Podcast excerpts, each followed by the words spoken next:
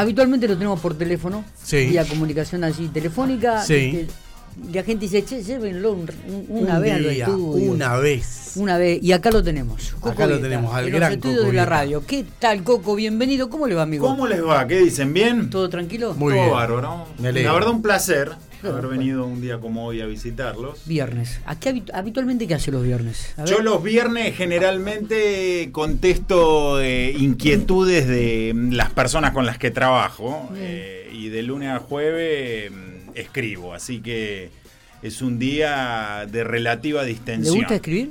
Sí, mucho. Mucho. Mira vos. Mira vos. Sobre. Escribí un libro. Eh, ¿Ah, sí? Sí, eh, que Lo- lo- para, todavía para. no lo he publicado. Ah, lo eso- tengo ah, entero. eso- eso punta es lo que iba- punta, eso es lo que iba a preguntar. Sí. ¿De Te qué lo voy a mandar algún día para que lo pesquen. Genial, dale. Sí. ¿De qué se te- trata? te- ¿Se puede qué saber algo? Aportes para construir un modelo de provincia se llama. Es un raconto histórico, económico, desde la vuelta de la democracia hasta la fecha, de lo acontecido en la provincia de La Pampa y algunas claves como eh, para proyectar un modelo de crecimiento inclusivo que genere empleo, que es la gran asignatura pendiente en la provincia de La Pampa. Es lo que hablábamos la otra vez. Vos pensás que en los últimos 10 años, eh, vos en cada punta tenés eh, 37.000 empleos privados formales creados por empleadores pampeanos. En 10 años el empleo privado formal en La Pampa no creció. Y sin embargo, el crecimiento vegetativo de la población mete más gente al mercado de trabajo y no hay solución.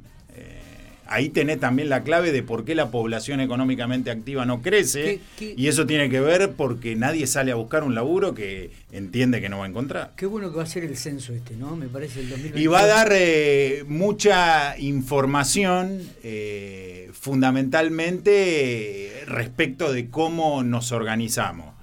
Un dato interesante es eh, ver la correlación que existe entre eh, el crecimiento eh, de la población y el crecimiento del Estado.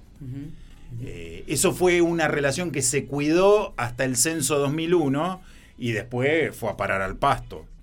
Porque vos Y pensás ahora que, estamos y- mucho peor todavía. eh, vos pensás que eh, en el censo, del censo 2001 al censo 2010, la población pampeana crece el 6,6% y la planta de personal permanente crece el 21%. ¿Tá? Casi la triplica. Claro, cuando en, entre el censo 91 y entre el censo 2001, la planta de personal permanente crece el 1,5% y la población por encima del 10%. Fue una relación muy cuidada. El estado de la convertibilidad eh, fue lo más coherente y consistente, estoy hablando en la provincia de La Pampa, no a nivel nacional, eh, que tuvimos eh, en el recuerdo. Es decir, porque la década que va de los 90 a los 2000, de punta a punta, tenés 15.000 empleos públicos. Y tenés una, una estructura impositiva que se va sosteniendo a través del tiempo. Vos después de ahí, cuando entraste a sobredimensionar el tamaño del Estado, entraste a cobrar más impuestos. Sí. Te digo que la época de la co- convertibilidad Que fue nefasta, ¿eh? Fue la peor. Fue mí- nefasta. Para mí, Sí, en lo particular, Eso fue la está- peor. Hablo del Estado pampeano, Sí, sí, está- hablo de está, la foto entiende. del Estado provincial. Cuando vos lo mirás, era mucho más eh, dócil y maleable que ahora porque tenía un tamaño acorde a los impuestos que pagábamos en ese momento. Exactamente. Hoy eh, está apoyado sobre una presión impositiva prohibitiva. Yo siempre pongo el, el siguiente ejemplo. Vos en el año 2002, eh, con un Estado provincial que tenía 15.000 empleados de planta permanente, iba al supermercado La Anónima y pagaba una alícuota de ingreso bruto del 2,5%. Hoy el Estado provincial tiene 25.000 empleados, va a la misma góndola del Anónimo y paga 3,9 de ingreso Claro. bruto. Entonces, siempre atrás del tamaño del Estado, esta cosa que los políticos joden del Estado presente, siempre atrás hay un traste que sangra, que es el del contribuyente. Esta es la realidad. Eh, Coco, ¿puede llegar a aumentar más eh, los ingresos brutos? El otro día me quedé pensando porque ya habíamos tocado este tema de los ingresos brutos.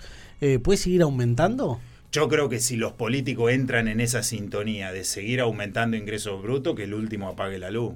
Porque ingreso bruto, el problema es la cascada que hace Que produce, claro. Claro, que lo vienen pagando todas las etapas de la industrialización, comercialización. Entonces, al tipo que, que vos le vas a comprar, es como que le amputen un brazo porque viene pagando ingresos brutos de la punta. se estima que, que se lleva alrededor del 15% de la rentabilidad bruta.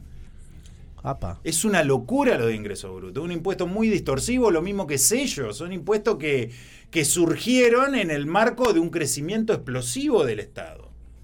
Nosotros el problema acá en La Pampa eh, lo tuvimos eh, concretamente eh, con la solución que le dimos al recordado programa entre nosotros.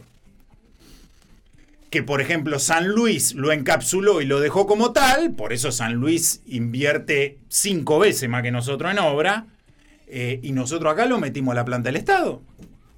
Y le dimos la cobertura de la ley 643. Claro. Vos metiste gente que no tenía el lugar, eh, ni, ni los fondos para poder pagarle. Eran casi 5.000 tipos el plan entre nosotros. Sí. Fue la solución que encontró Marín en plena convertibilidad. Que, que eh, a veces, viste, cuando se dice achicar el Estado, yo siempre digo, eh, no sé si es achicar el Estado, es que cuando vos entres a una oficina no veas gente al pedo. Bueno, Ah, hablando la solución de ahora es, es muy eh, adecuado lo que decís, porque la solución no es el achique, la, la solución es la licuación. Al Estado hay que congelarlo y que el propio crecimiento de la economía lo vaya licuando con el tiempo, porque vos, esa gente tiene derechos adquiridos en materia de estabilidad laboral, no la podés echar. Totalmente. Y sería una batalla campal si la echara. Entonces, Un escándalo. lo único que tenés que hacer es congelar, decirle, Los que se jubilan no tomamos nuevos. Que para eso sirve la ley de responsabilidad fiscal, que ni la provincia ni los municipios la quieren. Bueno, el otro día estábamos hablando con Fito Perna de la bancaria Sí. y planteaba esto, que los bancos, este, todos aquellos que ya se van jubilando no, no van recambiando gente, no van tomando gente. ¿No? Este, Bueno, tiene que ver con el cambio de modelo empresarial. Bueno, digo, pero- bueno, pero yo ahí el- separaría. Pero, eh, digo, Por eso, no, no, no es, lo mismo que. Una que el cosa es un banco privado y otra cosa es el Banco de la Pampa. Bueno, ¿eh? pero él, él- él hablaba de La Pampa, donde dice que No, hay si- gente que se jubila y dice que no, Bueno, no vuelven a tomar. está Es una bien. de las problemáticas si vos mirás el ¿eh? balance de gastos administrativos del banco sobre activo del banco, tiene una de las peores relaciones. Quiere decir que está sobrecontratado. Yo, eh, vos sabés que me pasa algo muy particular. eh, yo siempre digo que uno por ahí mira a nivel nacional algo y dice, eh, habla de algo que no entiende, pero cuando vas acá a lo local, eh, por ejemplo, se hace publicidad que se entregaron eh, 250 créditos a nivel municipal. Y digo, para entregar esos 250 créditos, se no sé, se entregaron 5 millones en créditos, pero en sueldos estamos Olvidate. hablando de 50 millones. El tamaño del Estado eh, en la provincia de La Pampa y en la ciudad de General Pico es criminal. Yo le voy a poner dos ejemplos. El Consejo Deliberante de General Pico tiene 12 integrantes. Gasta 200 palos por año. Este año va a gastar 200. El Consejo Deliberante de Trenquelauquen tiene 18 integrantes y este año va a gastar 70. Entonces, ¿algún problema estamos teniendo? La legislatura de San Luis es bicameral, tiene 43 diputados y 9 senadores. Y este año va a gastar 970 millones de pesos. Nosotros somos unicameral, 30 diputados provinciales y vamos a gastar más de 2.000. Entonces, hay un problema que estamos teniendo con la sobredimensión de lo público y eso tiene directamente que ver con los impuestos que pagamos. eh, No hay otra solución. Vos para generar empleo necesitas ser competitivo. La pequeña y mediana empresa tiene que ser necesariamente competitiva para que genere empleo. Y para eso hay que bajarle los impuestos. No queda otra. No la podés arrinconar con tanta presión impositiva porque no puede contratar. Ahora, para eso le tenés que poner una ley de responsabilidad fiscal sobre la mesa y decirle, bueno, vamos a ponernos en orden. Los Basta próximos 20 del años. Estado presente, basta. Hay que licuarlo al Estado, no queda otra. Porque si no, la presión impositiva nunca cesa. Entonces, con una ley de responsabilidad fiscal que ate el crecimiento de la planta permanente al crecimiento de la población y te ubique el gasto corriente por debajo de la inflación, ¿eso qué hace? Que, por ejemplo, todas las transferencias de coparticipación que vos recibís, que están creciendo por arriba de la inflación, te permitan licuar el tamaño del Estado, porque vos ya vas a poder hacer otras cosas con esa guita. En cambio acá el gasto público pega palancazo explosivo y vos estás invirtiendo el buen ritmo que tenés de las transferencias en hacer crecer el Estado. Pregunto, ¿y esto se puede hacer en el día de hoy? Totalmente. Quien no lo haga Sí. eh, en algún momento va a tener el mismo problema que tiene la economía a nivel nacional, que es que el Estado empieza a gastar más de lo que recauda Sí, y y en algún momento eh, eso revienta, porque primero lo corrige con endeudamiento y después tiene un problema. agrego rápidamente, ¿y por qué no se hace? Porque no, no es grato hacerlo. Es decir, ¿cómo... Hay mucho costo político. Y claro, Pero hay costo político. O sea, si.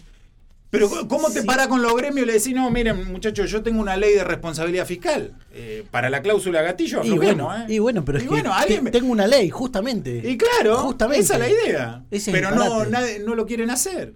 Todas estas cosas que los políticos vienen, los de mi partido también, que son farabute, que dicen, eh, vamos a eh, ¿qué va a hacer con la provincia? Vamos a generar valor agregado sobre lo que producimos. ¿Y cómo lo va a hacer? ¿Cómo lo va a hacer? Es macana. Están mintiendo. Porque la única manera de arreglar esto es moderando el crecimiento del Estado hacia adelante. No tiene otra solución. Porque si no, los impuestos no bajan. No bajan. La única manera de que bajen los impuestos es encapsular el tamaño del Estado. No hay otra alternativa. Y para eso necesita una ley de responsabilidad fiscal. Yo que laburo con, con municipalidades, eh, es una batalla constante por encapsular el gasto corriente. Porque los tipos ¿Y te lo ven que, que no hay guita que alcance. ¿Y cómo no van a hacer caso? Es decir, dicen, y sí, ¿cómo que no? Porque, ¿qué es lo que pasa? No pueden hacer obra, no pueden hacer nada porque todo se lo lleva puesto lo público. Y encima, en la municipalidad de- del interior tenés el problema de que la empresa más importante del pueblo es la municipalidad. sí. Entonces eso le agrega más presión todavía. Vos en la provincia de La Pampa, salvo tres casos, que es Quemú, Catriló y General Campo, en el resto de las municipalidades lo público es más que lo privado, a nivel municipal. ¿eh? Tenés solamente esos tres casos donde tiene un sector privado desarrollado, de tal manera que contrata más que la parte pública. Pero después en el resto, ¿qué? lo público manda. Ese es el problema. Esto no tiene solución si no discutimos el tamaño del Estado. ¿Qué es lo que está haciendo Guzmán? ¿Por qué le cuesta tanto esta batalla a Guzmán? Porque está haciendo eso. El tipo está licuando el tamaño del Estado. Eso te iba a preguntar, justamente, ¿no? El requisito de parte de la- una una, una falange de- de- del peronismo que le dice, muchachos, po- tenemos que ayudar a la gente, tenemos que... Sí, eh", claro, ¿y- y y como de dice, no, dónde? pará, pará, Sí, pará, claro. pará. Porque pará". el tipo está haciendo el laburo sucio. Sí, sí. Y fíjate, ¿a quién le gusta hacerlo? Imagínate, todos los quilombos que le trae. Totalmente, totalmente.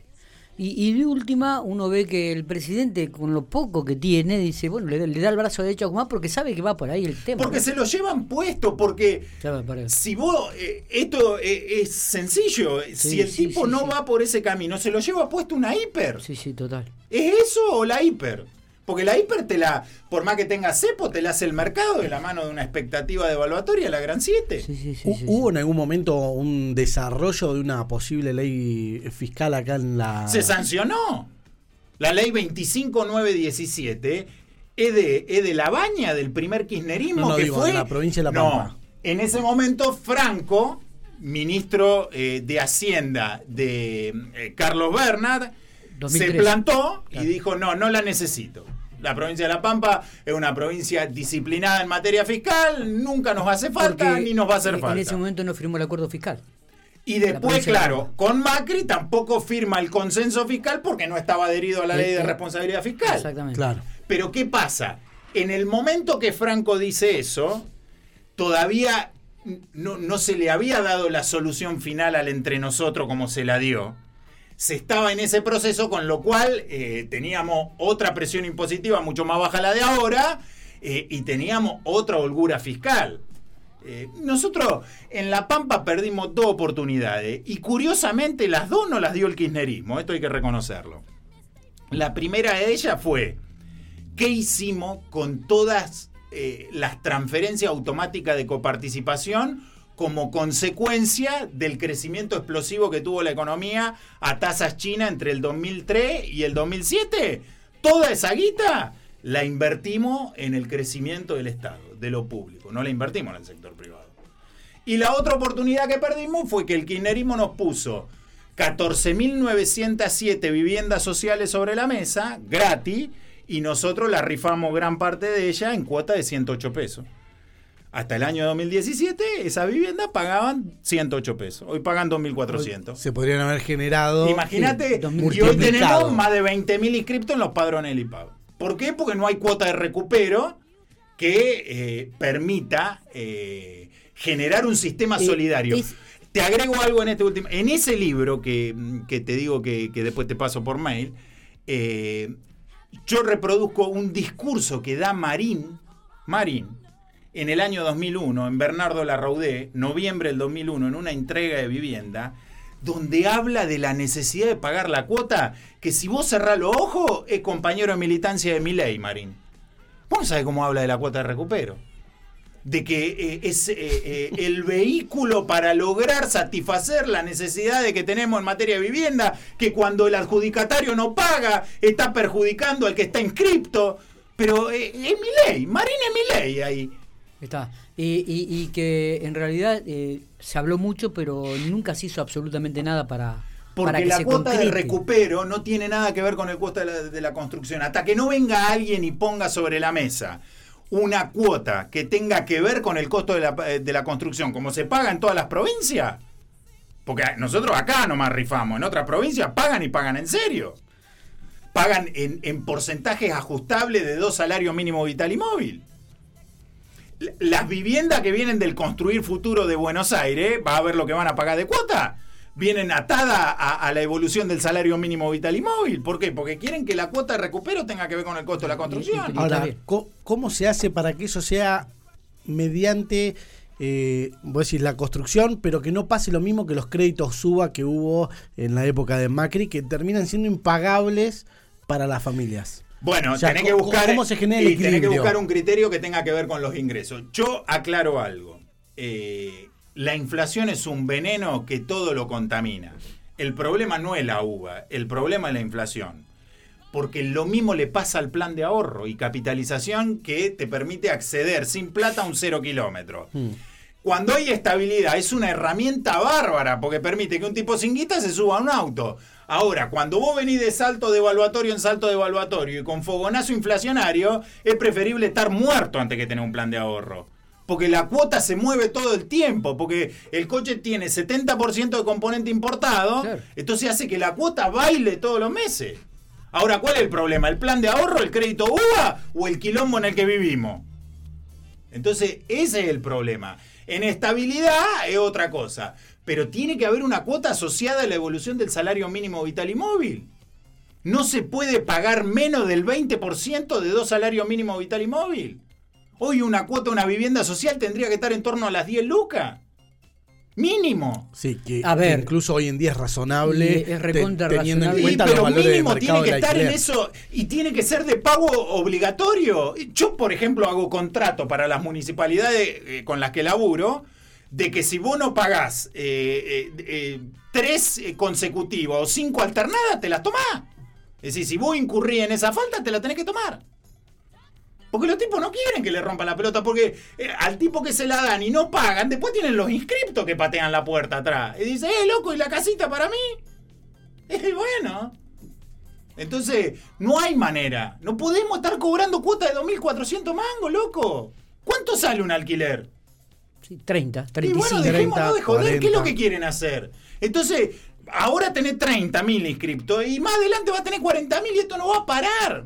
Porque ¿cuál es el problema ahora? Que antes el Estado te construía 1.500 viviendas por año, pero ahora no puede. No.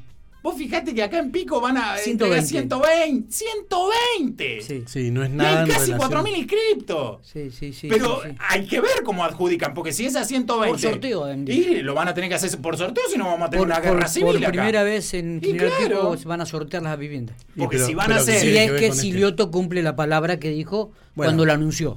Porque Sí. si van a hacer el enjuague del estudio socioambiental, no, hay una guerra civil. Acá traigan gendarmería. Como, como porque- ya ha pasado. Como ya ha pasado. Como pasó en la, la última entrega que hizo Carlos Berna, que incluso llegaron a decir algunos funcionarios, y es entendible porque es la, última entrega de casas que se hace, achacándoles a eh, el macrismo que no había eh, dado financiamiento para construir más casas, ¿no? ¿Ustedes se acuerdan que a Cacho Campo lo sacaron escondido en un auto de la oficina del IPAB?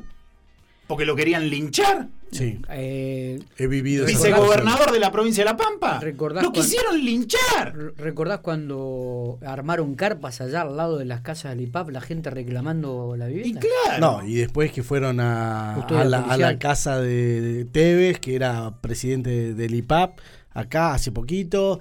eh, Sí, sí, sí, siempre hubo problemas con el siempre hubo problemas. Pero nunca hubo soluciones. Y, y- y- ¿Por qué nunca hubo soluciones? Porque la cuota esa- esa es la nunca tuvo que ver con el costo de la, de la construcción. Vuelvo con los ejemplos. Año 2001, época del plan 5000 de Marín. Sí. Se financiaba a través del banco hipotecario. La provincia lo que hacía era endeudarse y con la cuota de recupero pagaba. Pagaba la cuota. ¿Está? Sí. En esa época del plan 5000, el plan 5000 en Santa Rosa se llama plan 5000, pero acá hubo vivienda del Ranquel y del Ruchi que entraron en el plan 5000. ¿Está? Seguime. El plan 5000 tenía una cuota de 107 pesos, 107 pesos, dólares, ajustable una tasa del, tre- del, cie- del 7%. 107 ajustable una tasa del 7%. Era el 45% de la categoría maestranza A del sueldo empleado de comercio, que era 345 pesos dólares. ¿Está? Era casi la mitad de ese sueldo. Hoy la cuota son 2.400 mangos. Y fíjate qué parte representa de ese mismo salario categoría maestranza A. No llega siquiera al 4%. La cuota no tiene nada que ver con el costo de la construcción cuando antes sí lo tenía. Claro. Sí, sí, sí, es, es, es, es, muy claro, es súper claro. Pero aparte. ¿Y por qué antes todo el mundo tenía vivienda? En la época a la cual rememoramos, en la época de la convertibilidad, del plan 5000, antes el plan 3000. Porque la cuota estaba asociada al costo de la construcción, la cuota permitía construir vivienda. Hoy la cuota es decorativa. Es decir, la cuota no forma parte de la discusión de cómo se solventa el costo de las viviendas. Eh, bueno, es un tema que nosotros hemos hablado en forma reiterada y además con el agravante, Coco, de que del 100% de las casas entregadas solamente lo paga el 40 o el 48%. A esa cuota mínima que no tiene nada que ver, como vos decís, con el índice de- del costo de la construcción, ¿no? En otras provincias vos vas al débito automático, no tenés posibilidad de pagarlo de otra manera. Eh, si vos mirás Neuquén y Río Negro, vos para, para acceder a la cancelación de la cuota de, de la vivienda y ser adjudicatario, tenés que poner sobre la mesa el débito automático compulsivo. No hay manera. Esa cosa de que te llega el cupón y vos vas al pampapago, olvidaste, no existe. No, pero es que actualmente en la provincia de La Pampa el 60% solamente paga las cuotas Pero claro. y, y el otro 40% no las pagas. Hay deudas que llevan Sí, años. pero pará, igu- igualmente son cuotas que no permiten seguir construyendo Bueno, viviendas. No, Fíjate, pero, O sea, vos agarrás la cuenta lo- de inversión vos- de la provincia. Lo que vos favoreces a uno, a- lo haces en detrimento del futuro. Obvio, porque no la va. Vos fíjate, te, te recomiendo que haga el, el siguiente ejercicio. Más o menos el IPAB en toda la provincia factura 30.000 referencias todos los meses. ¿No? 30.000 referencias, 30.000 facturas. Tienen distintos valores porque son distintos programas. Mirá la cuenta de inversión de cuánto entra de esas 30.000 referencias y no alcanza siquiera para construir 50 viviendas, 40 viviendas, la cuota de recupero por año. La cuota de recupero de todas las 30.000 referencias, las que pagan, Sí, sí, sí, sí. alcanza para eso. 30, 40 viviendas y tener 30.000 inscriptos. Entonces, también es cierto que el peronismo entra a tener problemas porque no puede resolver problemas que antes resolvía de taquito. Porque el tema de la vivienda antes se resolvía. Se resolvía sobre la base de otro esquema, de un esquema solidario. ya está. ¿Te parece que vayamos a una pequeña pausa? Por Chiquitita. Vamos a la música, Marquito. Seguimos aquí con Coco Vieta un ratito más, hablando sobre la economía de la provincia de La Pampa y también tomando te- tocando muchos de estos temas a nivel nacional. ¿eh? El Coco es un apasionado. Te- quiero ver el libro, Coco. ¿eh? Sí. Lo quiero, lo quiero. Sí. Te lo mando. Mandalo, mandalo, mandalo. 11 de la mañana, dos minutos. Marcos, vamos. Eh, Coco, hablamos de- del ámbito provincial. Eh, ¿Cómo cree que se van a dar las elecciones o, el camino este a las próximas elecciones? Si La Pampa desdoblará, no desdoblará. ¿Qué lectura haces de mi ley a nivel nacional?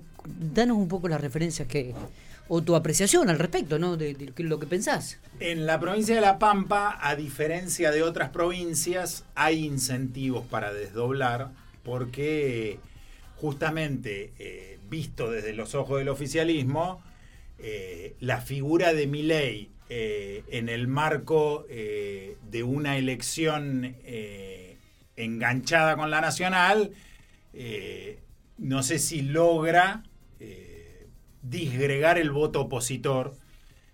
con lo cual no pasa lo mismo que en provincia de Buenos Aires, donde el kirchnerismo está muy enfrascado en votar el mismo día que la nacional para no obligarlo a Milei a poner un candidato a presidente ahí, a gobernador ahí.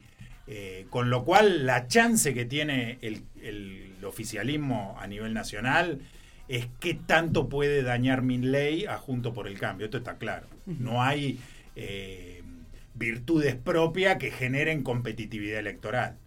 Y en ese marco, eh, si la provincia de La Pampa no desdoblara, corre el riesgo de que el tren nacional se lo lleve puesto con lo cual eh, tiene serio incentivo para eh, desdoblar. Estuvimos el otro día con la reta en Santa Rosa este, y un poco apoyando ya la candidatura de Martín Maqueira, ¿no? A, nivel provincial, no dio a entender, a, mejor dicho, este, nuestro candidato es Martín, eh, tenemos muchas posibilidades de ganar General Pico, bueno, pero no se sabe si va a ir por pico, si va a ir a, nivel provincial. ¿Qué, lectura hace de, esto? A ver, tiene un resultado que lo avala. Vos pensás que Maquieira en la parlamentaria del 2021 sacó más de 20.000 votos en pico. Nadie, eh, ni siquiera del peronismo en su mejor época, llegó a ese guarismo.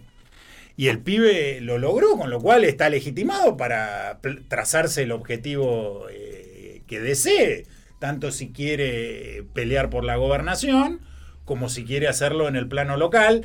Hay que recordar que eh, las próximas elecciones están eh, en materia de definición de candidatura, están reguladas por la ley 2042, que es una ley de internas que son optativas para el elector.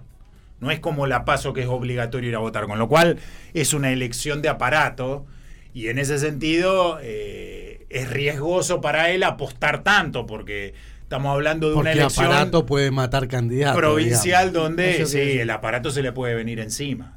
Tiene que estar muy seguro de lo que quiere porque eh, del lado del radicalismo va a haber un candidato gobernador.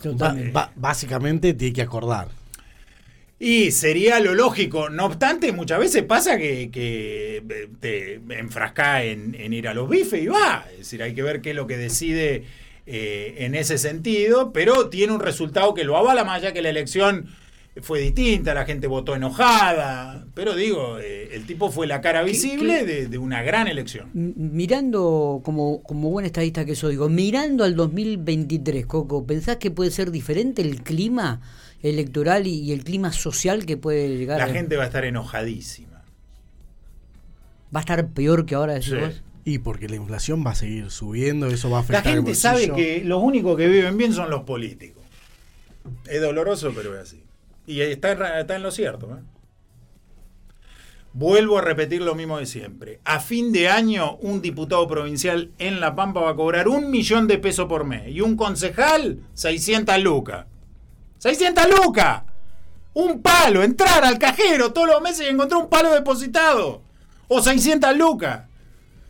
Cuando eh, el salario mínimo vital y móvil, en ese momento, diciembre del 2022, va a estar en 48 mil pesos.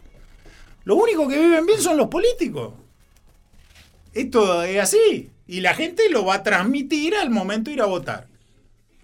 Yo que soy un pelagato, a mí me ha tocado eh, ir a tocar el timbre. Por, le di una mano a Poli Alto Laguirre, que Poli es un tipo que, es escribano, viene del sector privado, nunca ocupó un cargo público. Y me han puteado en colores, pero en colores me han puteado. Porque la gente no quiere saber más nada con los políticos. Ni con la política. Ni con la política. Por responsabilidad de los políticos, porque las cagadas se los mandan ellos, porque los que no entregan los privilegios son ellos. Porque volvemos a lo que hablábamos antes. ¿Cómo puede ser que 12 concejales acá gasten más del doble que 18 concejales en Trenquelauquen? Explíquenmelo, loco. Explíquenmelo porque no lo entiendo. O como 30 diputados provinciales gastan más que el doble que 43 diputados en San Luis y 9 senadores. Explíquenmelo porque no lo entiendo. No lo entiendo. Entonces todo eso hace que la gente esté recontracaliente y lo va a manifestar en la elección. Y encima nosotros que vamos a venir con el mismo discurso de siempre. Hablo de lo de mi partido. ¿Y qué van a hacer? Eh, vamos a generar valor agregado a lo que producimos. Sanata, sanata. Y esta es la realidad. Y la gente está caliente. Y lo bien que hacen está caliente. Coco, nos vemos el viernes que viene. Estaría bueno tenerlo otra vez, pero Sí.